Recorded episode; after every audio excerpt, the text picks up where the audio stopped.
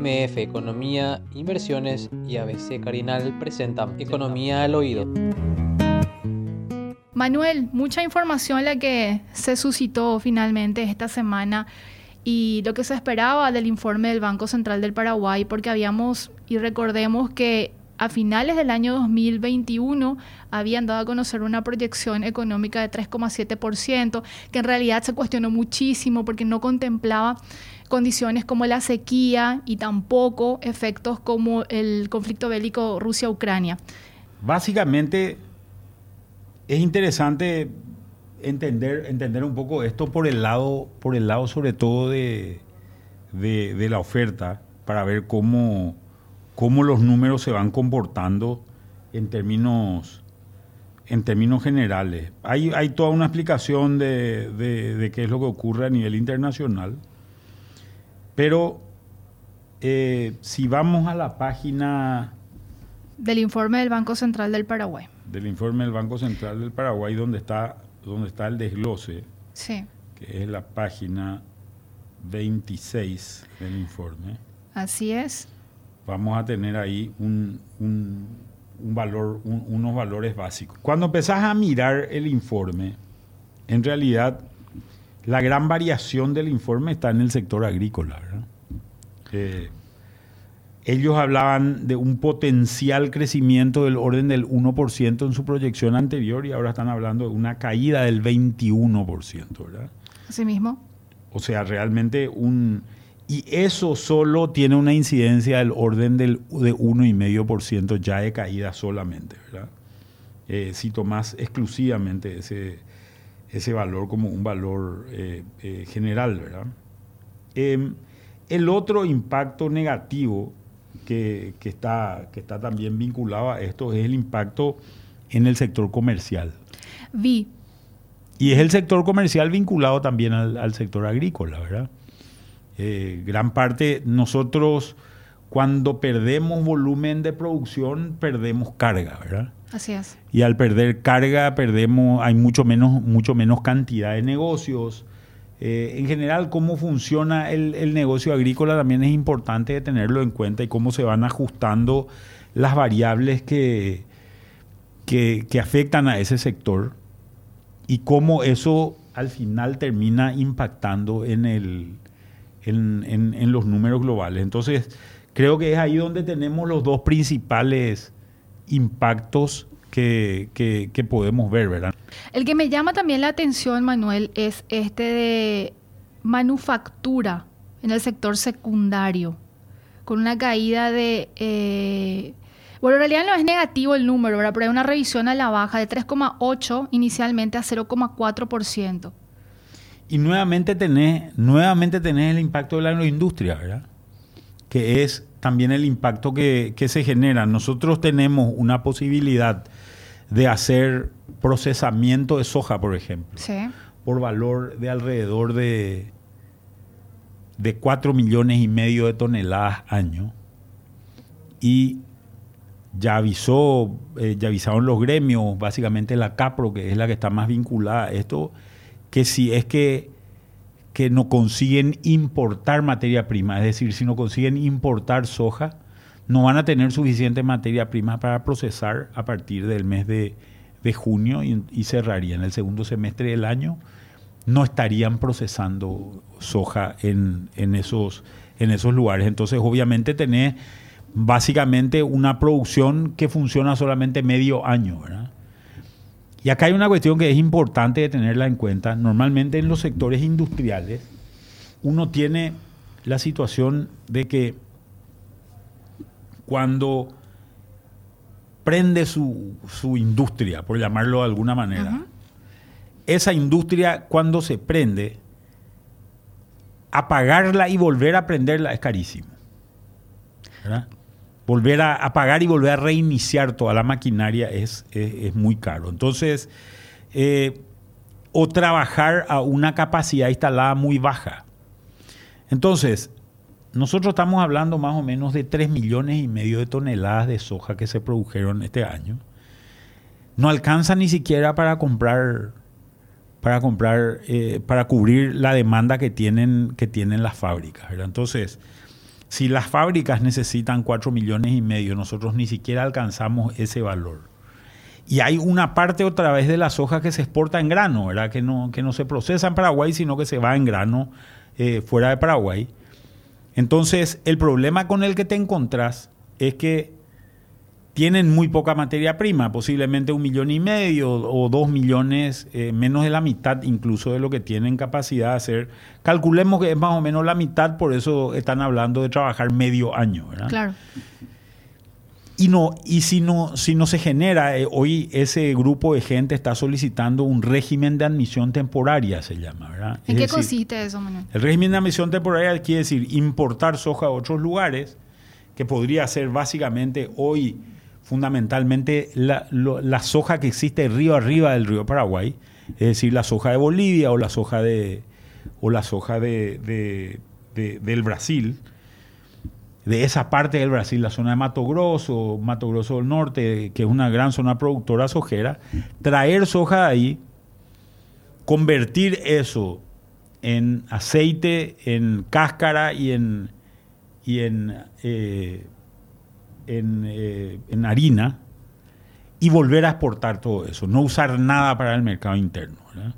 Entonces vos haces solamente el proceso industrial dentro de Paraguay. Creo que ahí ya tenemos... Sí, ella nos proyecta, Steffi, muchas gracias, eh, Steffi. Este es el cuadro y tenemos desglosado por grandes sectores económicos.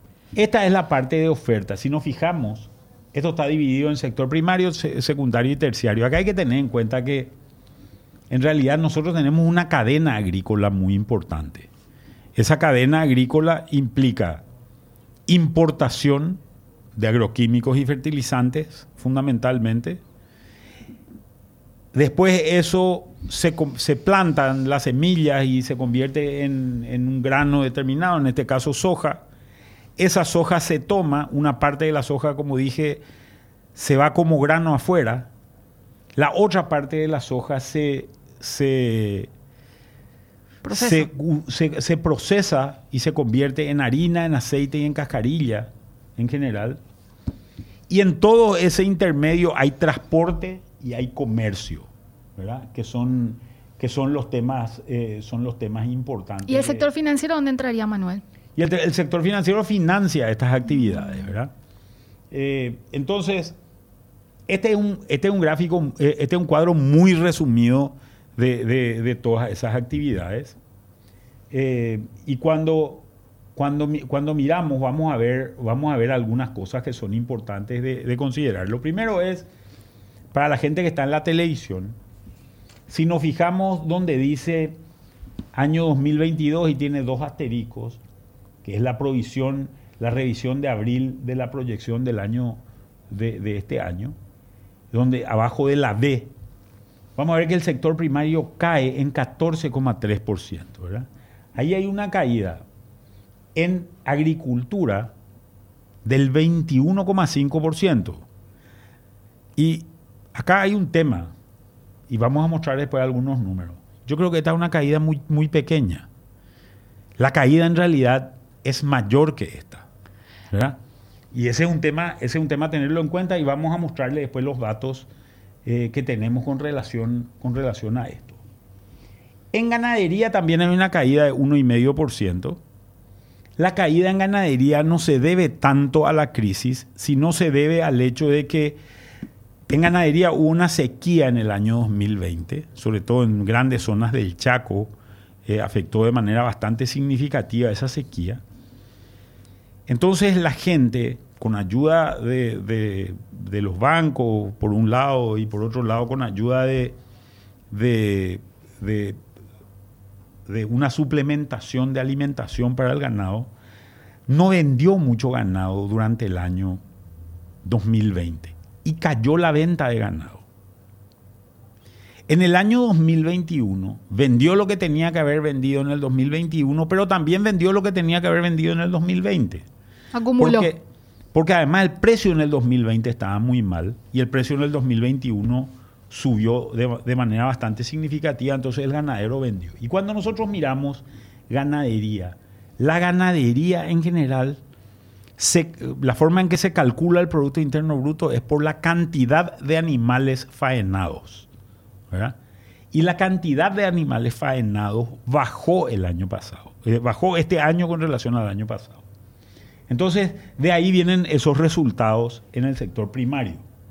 En el sector secundario tenemos una reducción bastante importante en manufactura, una reducción de 3,8 a 0,4, que es una, una reducción eh, importante, vinculada a esto que decía anteriormente. Tenemos una industria, que es una industria que, que sigue creciendo, que es la industria no agro, digamos, ¿verdad?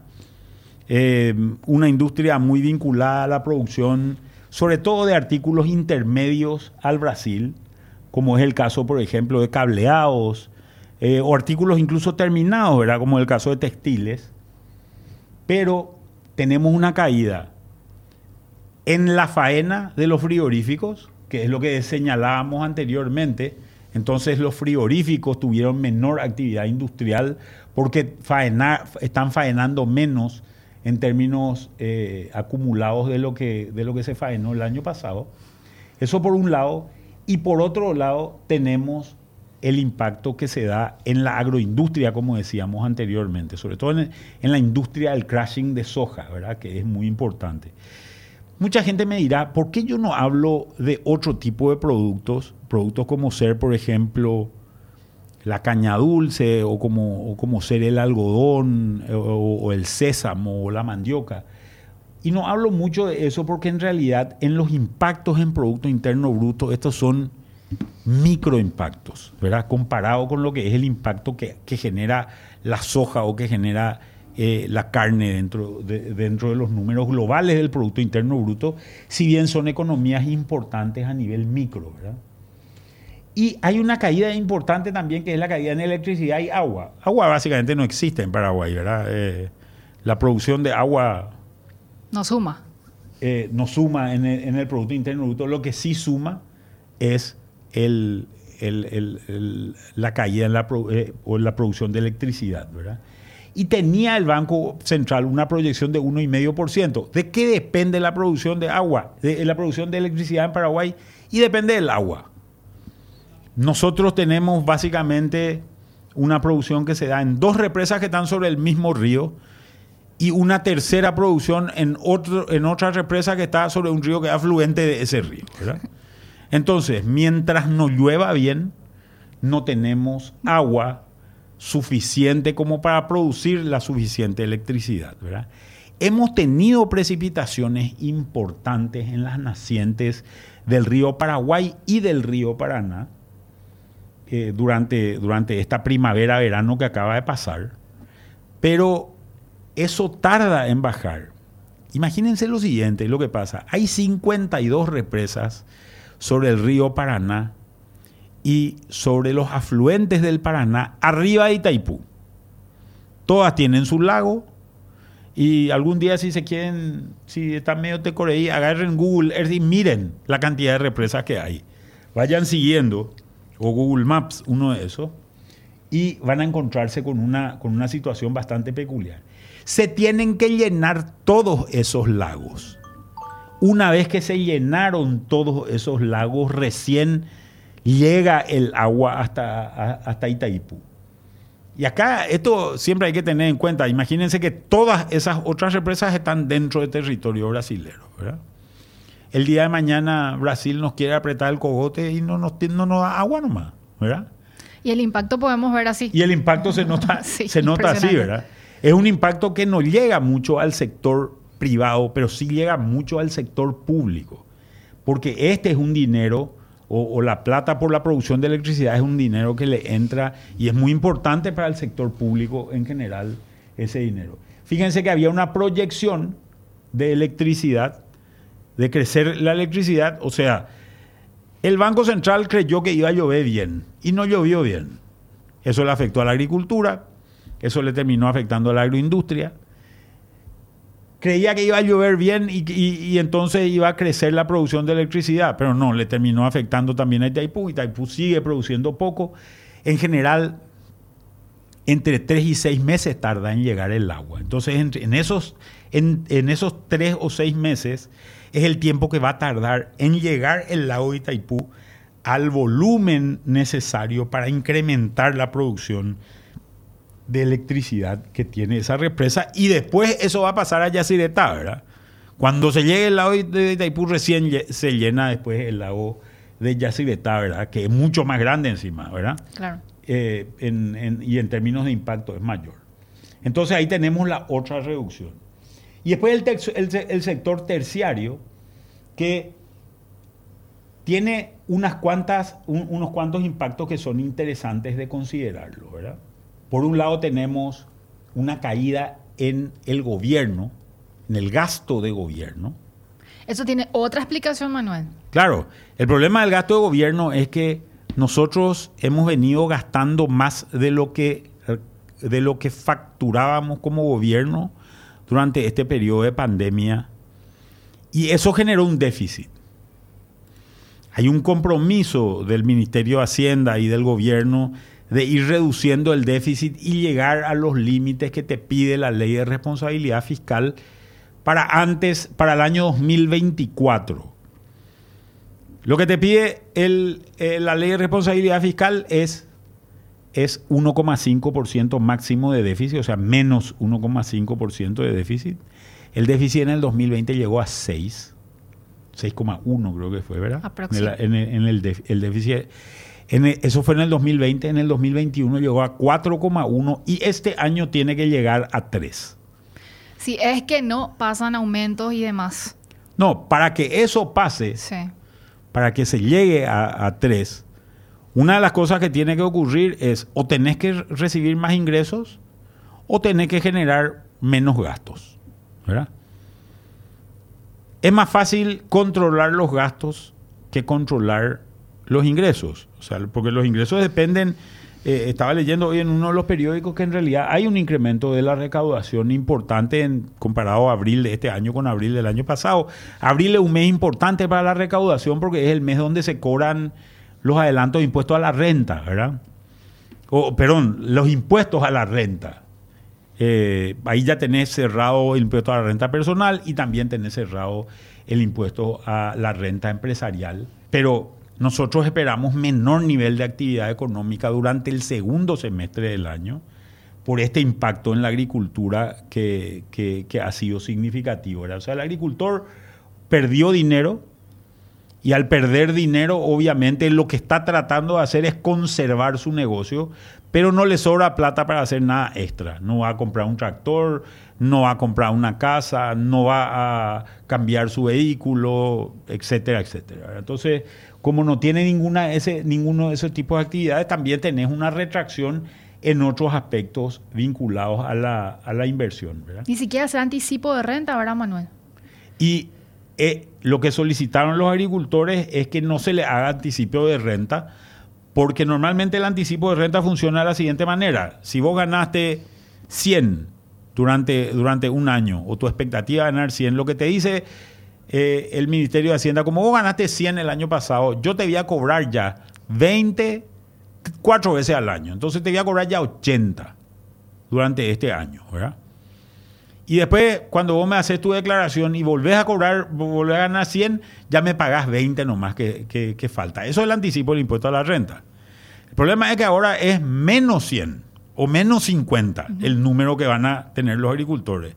Entonces, si ellos le cobran 20, 20, 20, cuatro veces, eh, menos 50, menos 50, en realidad el, agricultor perdió 80 por pagar eso de adelanto de impuesto a la renta y perdió 50, perdió 130 en total.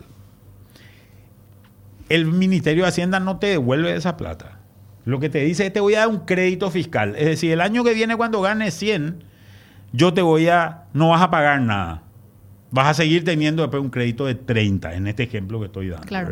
Entonces lo que piden los agricultores es, a la pucha, nos fue mal este año, perdimos plata, no tenemos, no tenemos recursos. Por favor, este año no nos cobren.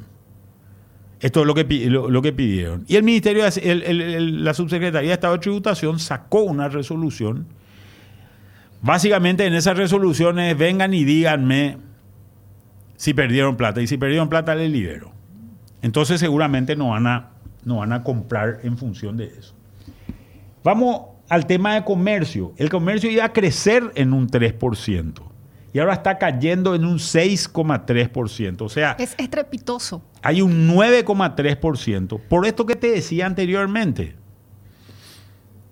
Em, el agricultor compró fertilizantes y agroquímicos, plantó soja, no le salió la soja. Después de la soja viene el maíz. Entonces, ¿qué es lo que dijo el agricultor? No voy a comprar más fertilizante y agroquímico para el maíz, o voy a comprar mucho menos, voy a comprar solamente para completar, porque como se murió luego mi planta de soja, mi agroquímico, mi, mi fertilizante está todavía en el suelo. Y después compré agroquímico, pero como se me murió la planta, que es lo que había fumigar contra nada. No había ningún, ni, ni las orugas sobrevivían el calor y la sequía que hubo, ¿verdad? Entonces, no usó tampoco, va a completar con algunas cosas, porque hay algunas cosas que son diferentes, y con eso plantó el maíz. Por suerte, empezó a llover. Y el maíz, la verdad, que está muy bien. A no ser que venga una helada, que puede venir ahora en los primeros meses de mayo, si es que hace mucho frío está bastante bien. Pero ya no compró fertilizante la cantidad que iba a comprar. Como no produjo, el agricultor se va, carga su, carga su mercadería en, en un camión, lleva hasta el silo, en el silo le pesan, le conforman la mercadería, es decir, le ponen los niveles de humedad que tienen que tener, etcétera, etcétera. Eh, le separan los, los granos malos de los granos buenos y después le pagan.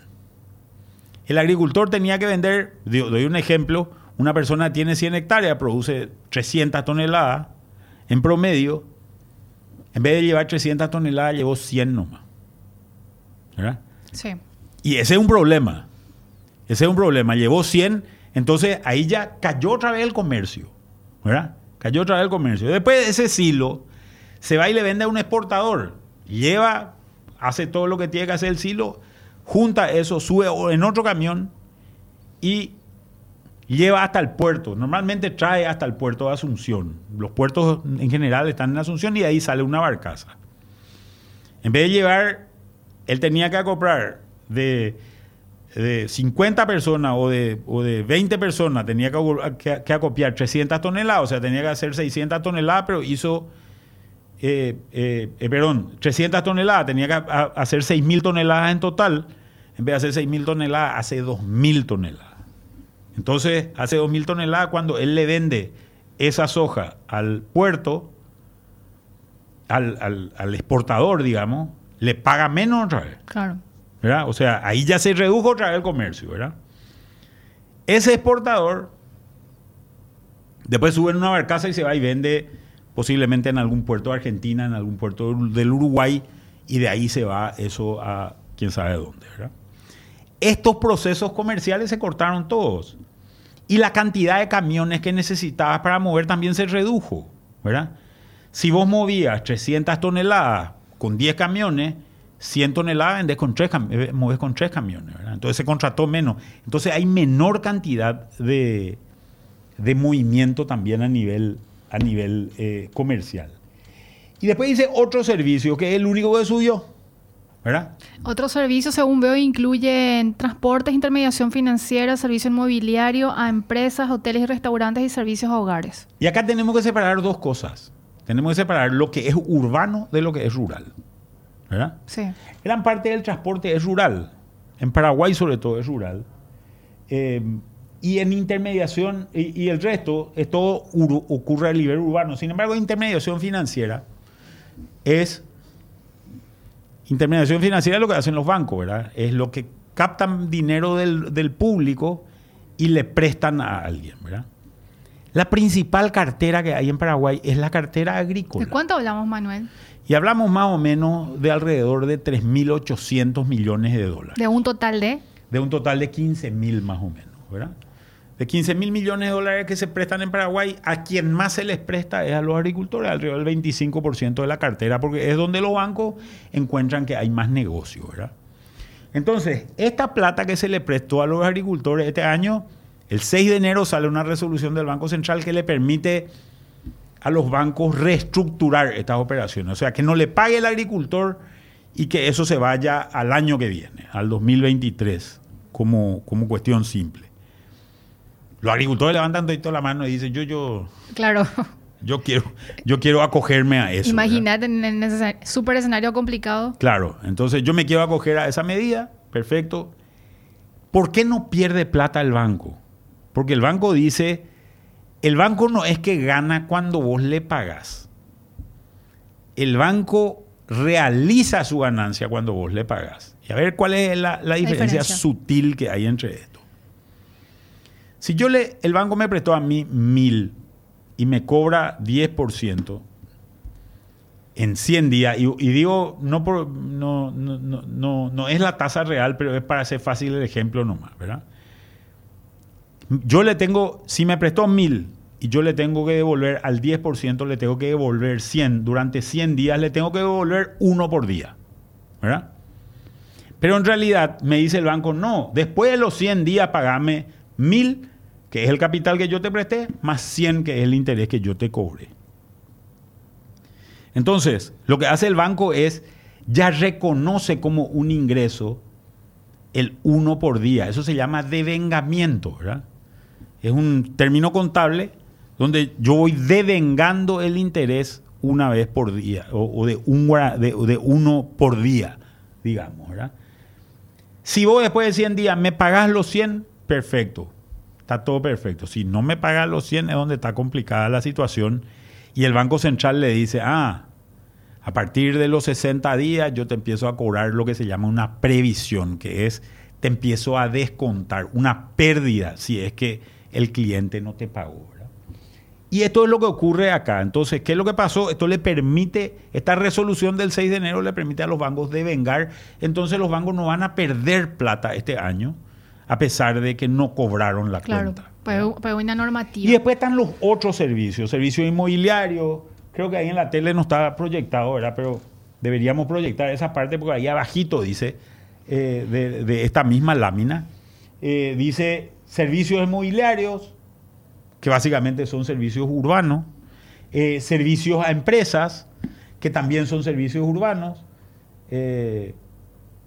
Ahí, ahí que le sacamos, le sacamos todos los El zócalo. los zócalos, pues se puede ver ahí abajito, la última línea eh, eh, es la que es necesaria. Servicios a empresas, que son también la mayoría, servicios a empresas, eh, qué sé yo, te hacen un catering en tu empresa, te presentan, eh, te traen pap- eh, papeles, eh, te venden, te venden teléfono, etcétera, ¿verdad?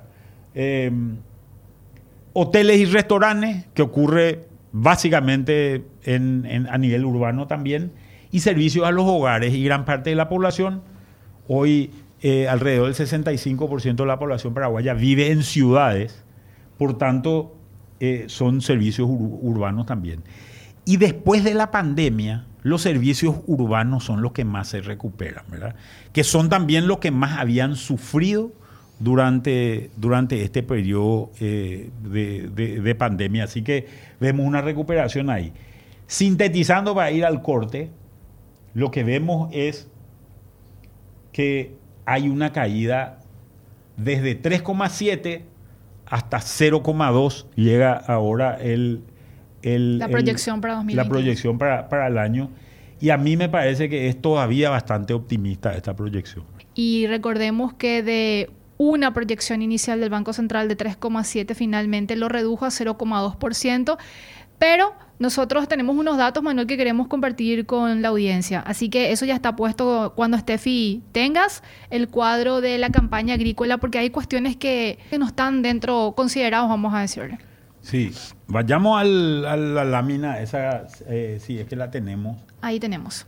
Bueno, estos son los datos oficiales de, que, nosotros tenemos. Fíjense, esta es una comparación entre el 2021 y 2022. Si nos fijamos, en primer lugar, en soja y soja safriña, teníamos 3.700.000 hectáreas sembradas en el año 2021 y hoy tenemos 3.500.000 hectáreas.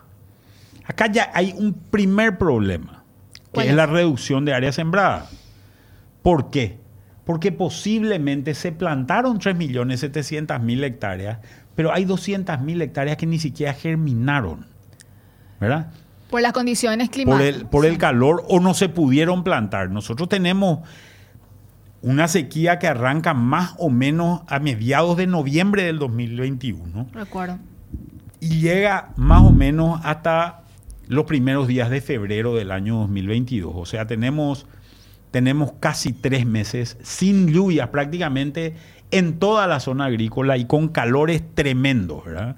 Con calores de, más de 40 grados y al sol. Entonces, ahí tenemos un, un problema. Mucha de la soja o no se pudo plantar porque no llovía, entonces no se podía, hay que esperar que llueva para poder plantar o directamente no germinó.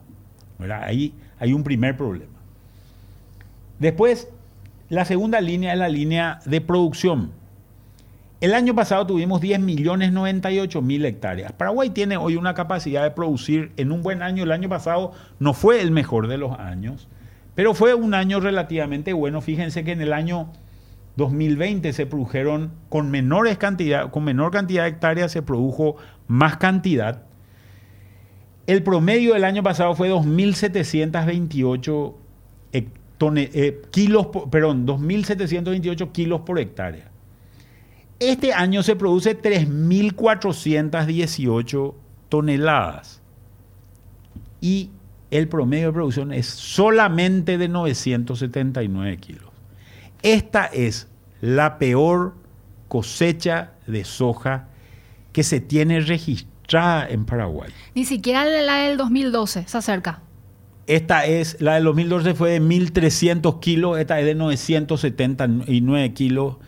Eh, creo que la del 2009, que es una sequía, un- una sequía bastante fuerte, también estuvo en 1.400 y pico. Esta es la peor sequía que se tenga registro en Paraguay. Y hay una caída de 66%. Fíjense que no hay producto agrícola que se produzca más que soja en Paraguay. Para que ustedes tengan una idea, más o menos, nosotros en otros productos, el otro producto que se produce mucho en Paraguay y que estamos esperando es una producción de 5 millones de toneladas en maíz. Pero en la producción minifundiaria, por ejemplo, yo creo que sésamo, hoy no llegamos a 20 mil toneladas, contra 11 millones de toneladas de soja. Yo creo que en algodón no llegamos a 20 mil toneladas. En mandioca andamos más o menos por 40, 50 mil toneladas. Entonces realmente esta producción afecta mucho a los números. Cuando vos mirás estos tres productos, y tal vez habría que sumarle el arroz a esta, a esta lámina, nosotros estamos hablando de que esos tres productos representan el 90% de la producción agrícola paraguaya. ¿verdad? Por tanto, la concentración del impacto está en la producción de estos productos. Y acá hay una cuestión que es importante. Vamos a ver que hay una producción de más o menos eh, 11 millones esperados de, de- de producción. Cuando miramos, hay una cuestión que es muy relevante. Fíjense que dice, cuando miramos la cantidad de producción de soja o la cantidad de hectáreas sembradas de soja, estamos hablando de 3 millones 492 mil hectáreas plantadas con soja. Después estamos hablando de 1.009.000 hectáreas plantadas con maíz y estamos hablando de 450.000 hectáreas plantadas con trigo. El mismo productor hace los tres productos. Esta es una cuestión importante de saber. Entonces, se produce mucho más maíz, porque el, maíz produce más en general que, que- que la soja, a pesar de que este maíz que se llama maíz safriña, porque se hace fuera de temporada, se hace, digamos, entre el verano y el otoño. Por eso el riesgo que tenemos, ese 5 millones todavía no se cosechó. Hoy el maíz que se había plantado alrededor del, de, la de la quincena de febrero, más o menos, ¿verdad? Entre el 15 y el 20 de febrero se había plantado y tiene más o menos 130 días para que se coseche. O sea, estamos hablando 15 de marzo, 15 de abril, 15 de mayo y alrededor del 15 de junio o 20 de junio, por ahí empezaríamos eh, la cosecha. Para que el maíz no le pase nada, vos necesitas que hayan pocas heladas, ¿verdad? Las heladas es cuando la temperatura llega a, a valores de, por debajo de cero y lo que se hace es se congela el rocío. Cuando el, cuando el campo es más plano, es peor la helada. Porque se queda ahí y ese hielo que se forma encima de las hojas de las plantas quema el hielo, quema el, maíz. Habrán visto después de un día muy frío, eh, por ejemplo, en algún lugar del campo, Paraguay todos tenemos contacto con el, con el campo, el pasto de repente en, alguna zona está medio negro porque se quemó o se queda muy amarillo después de, un día de mucho frío porque se congeló el rocío encima de la planta. En general, cuando esto ocurre, el maíz se puede morir. Nosotros tenemos ahora un maíz que tiene, acordate, 15 de febrero, 15 de marzo, 15 de abril, Hoy tiene más o menos 75 días. Le falta todavía. Eh, le falta todavía un tiempito, ¿verdad? Sí. Entonces, ese número no es un número que está seguro, ¿verdad? Ni tampoco el número, el número del, trigo. De todos modos, el maíz tiene muy buen precio. Hay muy buena situación para el maíz. Y hay un crecimiento en el área de maíz de más o menos 50% si esto ocurre, ¿verdad? Si esto ocurre. Pero ya hay una pérdida las pérdidas, si, si compensamos ambos valores, nosotros solemos hacer alrededor de 3 millones de toneladas o 3 millones y medio de toneladas en maíz, solemos hacer alrededor de 11 millones de toneladas en soja. Fíjense que después de esta situación, si hacemos 5 millones en maíz y hacemos 3 millones y medio alcanzamos. Eh, en soja, pasamos más o menos de 14 millones y medio de toneladas, que era lo que tendríamos que haber hecho, pasamos más o menos a 8 y medio. La caída es una caída, es una caída muy significativa, ¿verdad? Es una caída del 40 o el 45% en valores totales, aunque se dé estos 5 millones de toneladas de maíz, que esperemos que se dé porque para, para bien de todo el mundo. ¿verdad? Entonces, posiblemente el número del que estamos hablando, del Banco Central, que era un número de 0,2, sea un número todavía inferior al número que tenemos previsto. ¿verdad? Nosotros podemos adelantar, Manuel, la consultora cuánto, cuánto hizo de revisión o se mantiene en lo inicialmente. Nosotros hicimos una revisión ya hace bastante tiempo. Contemplando una caída del 60% en la producción. Contemplando una caída del 60% en la producción sojera pero sin contemplar tal vez este crecimiento que pueda eh, existir en maíz y nosotros teníamos menos 1,8% de crecimiento, ¿verdad? O sea, realmente un impacto muy importante, ¿verdad? Y acá hay un tema que es importante, Prince, de tenerlo en cuenta. Lo importante es cómo esto le afecta a la gente, por un lado, y después, aparte de tener en cuenta cómo le afecta a la, a la gente, ¿Qué pasa de aquí en adelante? ¿Verdad? Sí. Entonces, lo primero es cómo le impacta a la, veamos cómo le impacta a la gente. O sea, imagínate lo que es que vos hayas perdido 6 millones y pico de toneladas de carga. ¿Verdad? 6 millones y medio de toneladas de carga. Muchísimo, Emanuel. ¿Por qué creen que los camioneros están en la ruta? No es en realidad tanto por el tema del precio del pasaje es porque no tienen trabajo. Nosotros en este programa le llamamos, antes que se vaya preso a... A Saracho. A Saracho. Le llamamos y le preguntamos y nos dijo un camionero en promedio que antes hacía dos fletes por semana, ahora hace un flete cada 15 días. Y creo que esa situación, por más preso que esté de Saracho, es, la realidad. igual, ¿verdad? Sí. Eh, eh, entonces, ahí hay un, hay un tema, hay un tema importante, hay mucho impacto en el sector de transporte que emplea a mucha gente y que genera otros impactos, porque el camión necesita cargar combustible, hay menos carga de combustible. El camión, el camionero para, compra chipa. Eh, Su hierba, eh, ¿cómo es para lo del...? Compra hierba. Eh, eh yuyos. compra yuyo y, tal vez contrata servicio menos menos santos, digamos, en la, en la ruta, ¿verdad? O sea, hay un impacto relativamente importante. Yo recuerdo una vez, y esto es una anécdota, Hace- Perdón, Manolo, po- me da un ataque de risa por tu medio santo. Bueno, eh, recuerdo un año de sequía, creo que era el 2009. Yo venía por Acceso Sur y ahí en Acceso Sur, no sé si ustedes recuerdan, hay una parte donde se entra a un puerto, creo que el Terpor o uno de esos puertos, eh, uno de estos puertos graneleros grandes que está ahí en la zona de Villeta más o menos. Y los camiones forman filas sobre el Acceso Sur. Y recuerdo que me quedé en llanta eh, y, y bueno, y ahí hay una gomería, cambié, cambié la rueda y llevé mi, llevé mi, mi, mi auxilio, mi rueda para que me, me, me parchen. Y estaba esperando, entro a una despensa ahí al lado.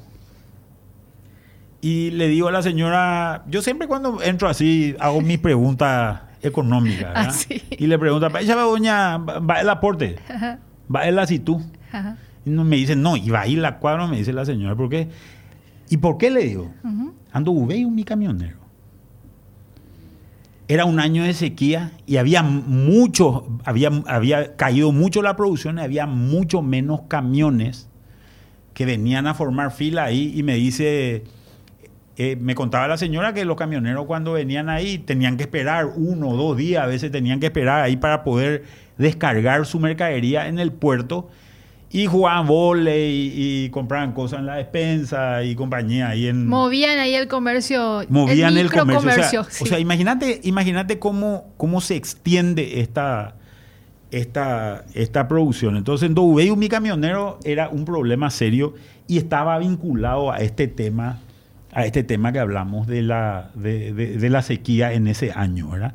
Después tenés, obviamente, esto tenés, gran parte de la soja sale por los puertos. Entonces tenés mucho menos nivel de actividad también en los puertos en los silos. eh, un silo procesa, más o menos para que tengamos idea, un silo que tiene una capacidad de 10.000 toneladas, procesa más o menos tres veces y medio esa capacidad por año. O sea, hace 35.000 toneladas en, en- en total. Este año vam- vamos a hacer seguramente dos, dos veces. O sea, va a ser 20.000 toneladas. Ahí hay mucho menos recursos. Em, y después tenés, después tenés los impactos, obviamente, que se dan a nivel del río también, de los puertos y las barcazas que, que- tienen que andar con mucho menor carga de lo que tenían anteriormente. Y una parte de la soja que se va a las fábricas, también esas fábricas, si bien no trabaja tanta gente en las fábricas, son deben haber en todas las fábricas de soja en Paraguay alrededor de unas mil personas trabajando. Y eso también genera un impacto eh, en, en ese grupo de gente. Imagínate que si cierran las fábricas ahora en junio, hay mil personas que se quedan sin trabajo, ¿verdad? Y con la consecuente cadena. Y, y- y con la consecuente cadena y los impactos que eso tiene, porque van a tener que cesarle a ese personal porque no, no, no va a tener nada que hacer ese personal, ¿verdad? Entonces, la complicación es importante en, en- en ese tipo. Y cuando miras el sector agrícola, la complicación también es, es importante por otras razones, ¿verdad? Porque gran parte del negocio granelero en Paraguay se hace prevendiendo, ¿verdad? ¿Qué quiere decir prevender? Hay mercados que funcionan muy bien en esto. Entonces yo digo, para yo comprar agroquímicos y fertilizantes, lo que hago es hago un contrato de granos. Entonces yo me comprometo a entregarle 300 toneladas de, de soja, que es más o menos, vamos a suponer, o, vamos a usar el ejemplo que usábamos anteriormente, 100 toneladas de soja, que es lo que yo necesito para comprar fertilizantes y comprar agroquímicos. Entonces le digo, yo me comprometo ahora a, a entregarte en el momento de la cosecha 100 toneladas, pero dame ya agroquímicos y fertilizantes. Entonces me dan agroquímicos y fertilizantes, gasoil en algunos casos eh, también incluye, incluso hay años donde hay mucha competencia y hasta efectivo le dan a los, a los productores. Ese productor con eso compra y planta, ¿verdad? Lo que tiene que plantar. Planta. Pero pues no le sale. Como está ocurriendo. Claro. ¿Qué es lo que pasa si le sale, no le sale ni siquiera 100? Como fue este año, le sale 80 nomás. ¿Qué hace Manuel ahí? Y ahí tenés que arreglar, y ahí hay miles de caso por caso, ¿verdad? Eh, Una es tener que poner la plata. ¿Verdad? Tener que poner ese 20 que falta, tener que poner la plata. La otra es tener que salir y comprarle a alguien soja y entregarle esa soja, esas 20 que faltan. Que te va a salir más cara. No, no va a conseguir eso porque casi nadie tiene, ¿verdad? Es difícil salir a comprar eso, ¿verdad? Otra alternativa es ella decirle no te puedo pagar, te voy a firmar un pagaré y te pago el año que viene, ¿verdad? Pero lo que pasa es que vos le vendés al silo y el silo tiene un compromiso también con el exportador, Claro. ¿verdad? Entonces ahí también tiene que haber un arreglo y todos estos arreglos se van, se van generando eh, complicaciones para, para poder hacer estos, estos arreglos finales. Pero en general se acomoda la cadena, ¿verdad? Y el otro tema que hay, que es muy importante, es, ahora pues vino la guerra de Rusia y de Ucrania. En febrero empezó el 24. Sí. Y vino la pandemia en China. Y estos chinos son tercos, ¿eh? Sí, No. con su política de COVID-0. Sí, con su política de COVID cero le encierran a todo el mundo. En vez de comprar vacuna y vacunarle, ¿verdad? Que hoy ya hay disponibilidad de vacuna. Y que Parece- se vio, Manuel, los resultados que está dando la inmunidad, o sea, inmunizarse. Y parece que y parece que la vacuna china no funciona tan bien y parece que ellos la china nomás quieren usar, ¿verdad? Sí, así es. Eh, Eso es lo que lo que se entiende. No le vacunaron a nadie, ¿verdad? O a muy poca gente le vacunaron. Creo Ah. que vacunaron 100 millones de personas, pero eso no es nadie para China, ¿verdad? De Eh, 1.400 millones de habitantes. por eso. Entonces, hoy tenés también el otro problema que están todos cerrados los puertos. Ahí en el Entonces- puerto de Shanghái es, ¿verdad, Manuel? Ese Ah. el- es uno de los grandes puertos chinos que está, que está cerrado, ¿verdad? Y ahí hay un, brote, en, en esa ciudad hay un brote importante, ¿verdad? ¿Por qué nos impacta la guerra Rusia, de Rusia y Ucrania acá, ¿verdad? Vos cuando pones fertilizante, a ver si se acuerdan, eh, tenés que poner lo que se llama, básicamente lo que tenés que poner son lo que se llaman eh, macronutrientes. Los macronutrientes son tres. El N, el P y el K. N es nitrógeno, P es fósforo y K es potasio. Hay que revisar un poco los libros de química de los muchachos. Recordar que- hace años. que no sé si se acuerdan, ¿verdad? En general, entonces, lo que se produce son fer- fertilizantes que se llaman nitrogenados, ¿verdad? Que son lo que, lo que tienen nitrógeno. Fertilizantes que se llaman fosforados, que son los que tienen fósforo.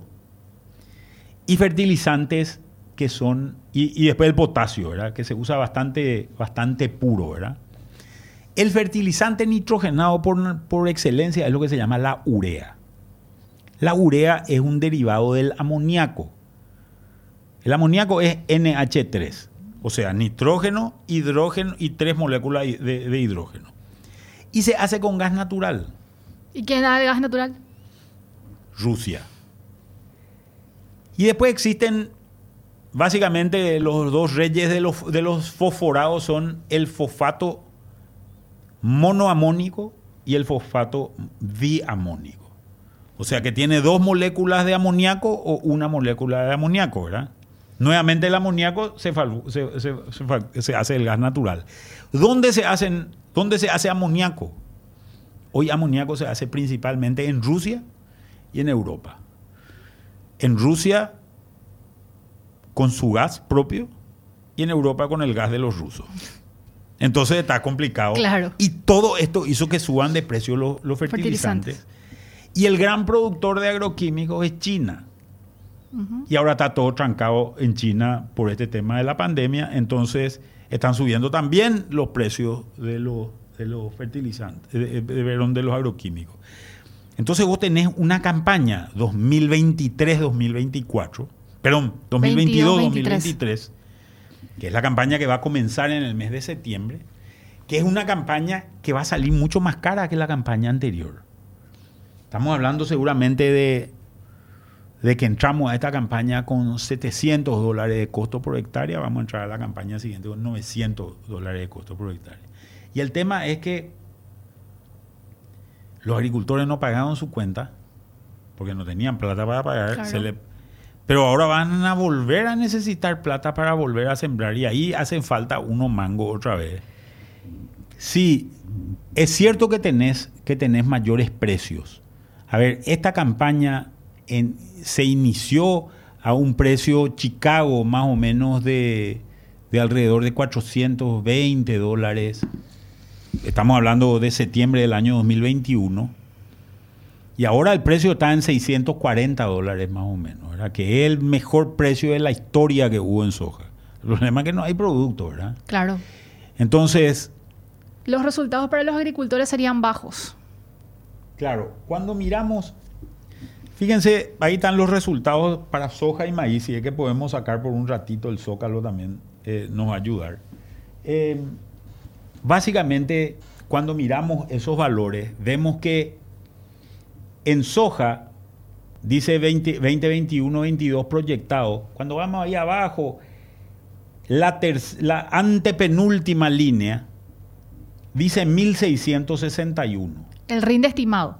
Ese es el rinde de equilibrio, ¿verdad? Rinde estimado de equilibrio. Es decir, esa es la cantidad de, el volumen de producto que tenés que sacar para empatar lo que te costó al precio que vendiste, ¿verdad? Y fíjate que está precio de Chicago, que es que está debajo de costos directos, debajo de la línea amarilla que dice costos directos, la primera línea amarilla, dice 630 dólares. ¿verdad? Ese es el precio más o menos que está hoy. O sea, a este precio vos tenías que haber producido 1661 para no perder. Pero en promedio se produjo 979, ¿verdad? O sea, eh, eh, se perdió.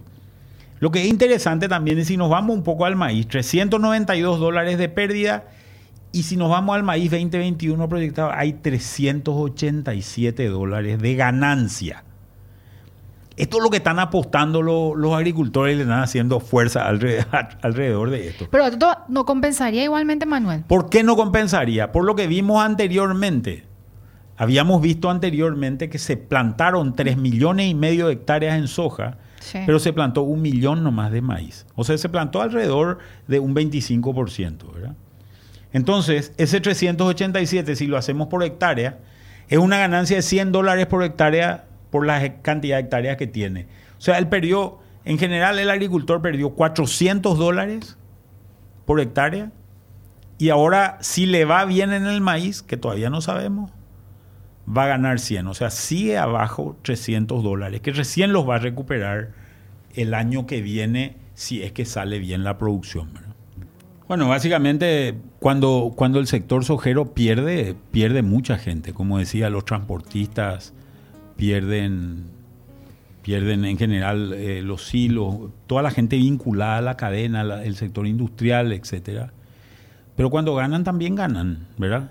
Claro, eh, forma parte yo del estoy de acuerdo con la socialización de las pérdidas, pero también creo que hay socialización de ganancias, porque cuando el agricultor eh, gana dinero, también hay, más, hay, hay mucho más volumen ese volumen en general ayuda a que el silo eh, facture más.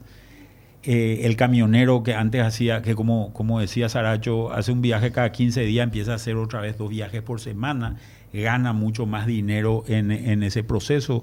Lo mismo ocurre con el puerto. El Estado factura más porque también es un tema, es un tema importante. Este, este año el Estado prácticamente no va a cobrar impuesto a la renta empresarial al sector agrícola por las pérdidas que tiene y el año que viene, si es que las cosas mejoran, va a cobrar un impuesto, un impuesto bastante más eh, relevante e importante. Así que creo que, creo que no, es, no, es así como se plantea. Que va en línea lo que estás mencionando y explicando, Manuel, porque dice interesante el programa, pero ¿qué pasó con las ganancias de años anteriores? Se destaca las pérdidas de dos años y se olvidan de ganancias de diez años. Bueno, en realidad el sector ganó bastante dinero en lo que se llamó el superciclo de commodities, que arranca más o menos en el año 2008 con, eh, con posterioridad a la crisis financiera y dura hasta el año 2014. A partir del año 2014 las pérdidas, las ganancias son muy, son realmente mínimas, a pesar de que la soja se vende en un nivel más elevado de lo que se vendía en años anteriores. Y después de eso viene una sequía, la sequía fuerte del año 2019. En esa sequía se generan pérdidas. Hay un incremento de precios en la pospandemia. En el año 2020 hay un incremento de precios todavía bastante mínimo, creo que ahí compensan las pérdidas del 2019. En el 2021 sí hay un incremento de precios mayor y hay una relativamente buena campaña, se gana dinero y este año las pérdidas son catastróficas, entonces se está usando el dinero anterior, el dinero anterior para compensar eh, gran parte de esas pérdidas, ¿verdad?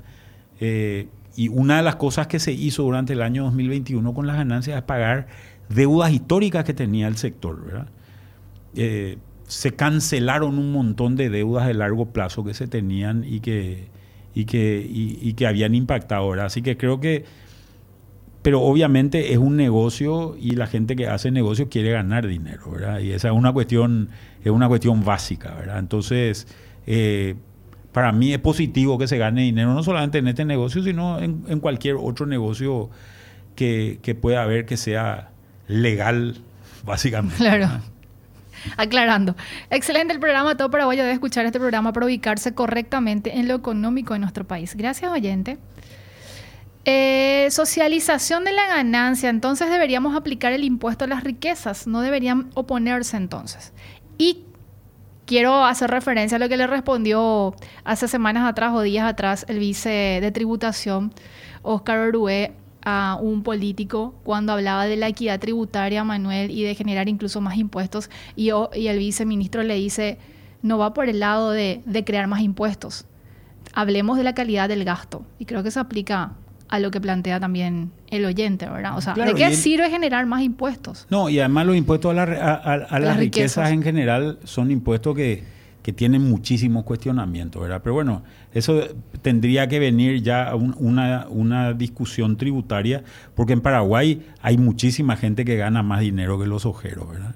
Entonces vos podés empezar, vos podés empezar a ver otros sectores, los sectores de combustible, los sectores, en, realidad empezar a mirar cuáles son las familias ricas que hay que hay en Paraguay y vas a ver que, que, en general hay sectores mucho más importantes con menor con mucho menor dispersión en, los sectores, pero, pero en general yo creo que un impuesto a la riqueza es un impuesto, un, impuesto que lo único que te va a generar es una retracción importante en el crecimiento, pero sí creo que hay que tener, eh, que, que tal vez en algún momento dado rediscutir los impuestos a la renta. Eh, en las condiciones en las que, en, las que tenemos hoy, a pesar de que nuestro sistema tributario es un sistema tributario que funciona bastante bien. Y le damos plata al Estado para que el Estado gaste mal. ¿verdad? Entonces, el sobrecosto no tributario que existe en el Paraguay es un sobrecosto eh, importantísimo y que hace que la voluntad de pago, que ya es lo baja en todo el mundo, incluidos los países socialistas, donde más baja es, eh, ya eh, sea casi inexistente en, países como, como estos donde se ve que, que se gasta muy mal el dinero.